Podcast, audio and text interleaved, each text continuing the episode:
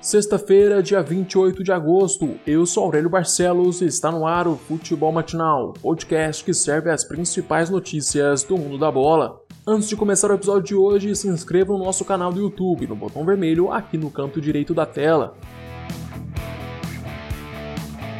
O Brasil de Pelotas perde mais uma vez para o Brusque e está fora da Copa do Brasil. Os dois duelos terminaram 1 a 0 para a equipe catarinense. Esta é a primeira vez que o Brusque chega na quarta fase da Copa do Brasil.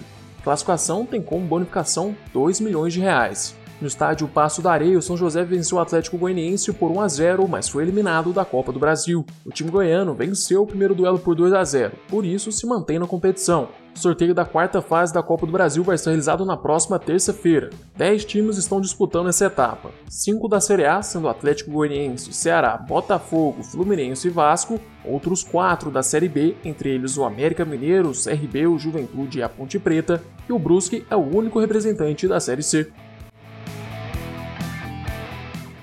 Corinthians está perto de anunciar o famoso name right da arena. Apesar do mistério feito pelo clube, as informações mais recentes é que o Timão já assinou um contrato com a Ipera Pharma, depois de seis anos da inauguração e do aumento de uma dívida interna gigantesca. Corinthians chega a um acordo que fica entre 300 milhões e 350 milhões, e vai dar concessão do nome da arena por 20 anos.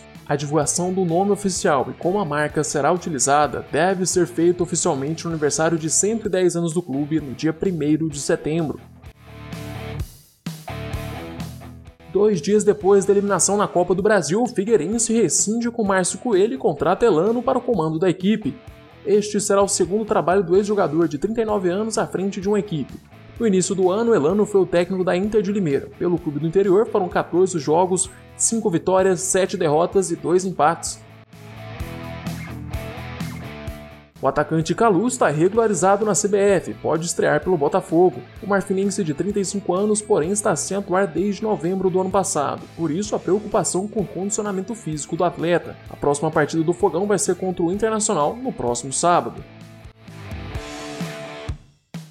O Colorado, aliás, está perto de anunciar um novo atacante. O nome da vez é Abel Hernandes, uruguaio de 30 anos que já disputou Copa do Mundo. Além da assinatura, falta apenas o exame médico do jogador. Abel estava livre no mercado após passar pelo Al Ahly do Catar. Caso se confirme a negociação, o atleta já chega apto para ser inscrito no Campeonato Brasileiro. Apesar dessa contratação, o Inter ainda procura outro atacante no mercado, já que Paulo Guerreiro e William Potker estão lesionados. O Inter também tentou a contratação de Alexandre Pato e Pedro Raul, mas até agora sem sucesso. Enquanto os reforços não chegam, o Cudete improvisa Thiago Galhardo como centroavante. Everson se diz arrependido após a justiça não conceder a rescisão contratual com Santos. Em texto publicado nas redes sociais, o goleiro escreveu que pretende recomeçar a história dele no Peixe. Everson entrou na justiça no dia 19 de julho pedindo rescisão de contrato, sob alegação de atraso nos salários, direitos de imagens e não recolhimento do FGTS. O valor da causa era de 7 milhões de reais. Questionado sobre o retorno de Everson, Cuca declarou que ele volta ao clube como a quarta opção no gol Daniel Alves passa por cirurgia e está fora do clássico de domingo. O camisa 10 teve que colocar uma placa para correção de uma fratura no antebraço direito após sofrer uma pancada no jogo de quarta-feira contra o Atlético Paranaense. O departamento médico do São Paulo ainda não tem data para a volta de Daniel Alves. Além do meia, Fernando Diniz não vai contar com Reinaldo para o clássico. O jogador recebeu o terceiro amarelo no confronto contra o Furacão.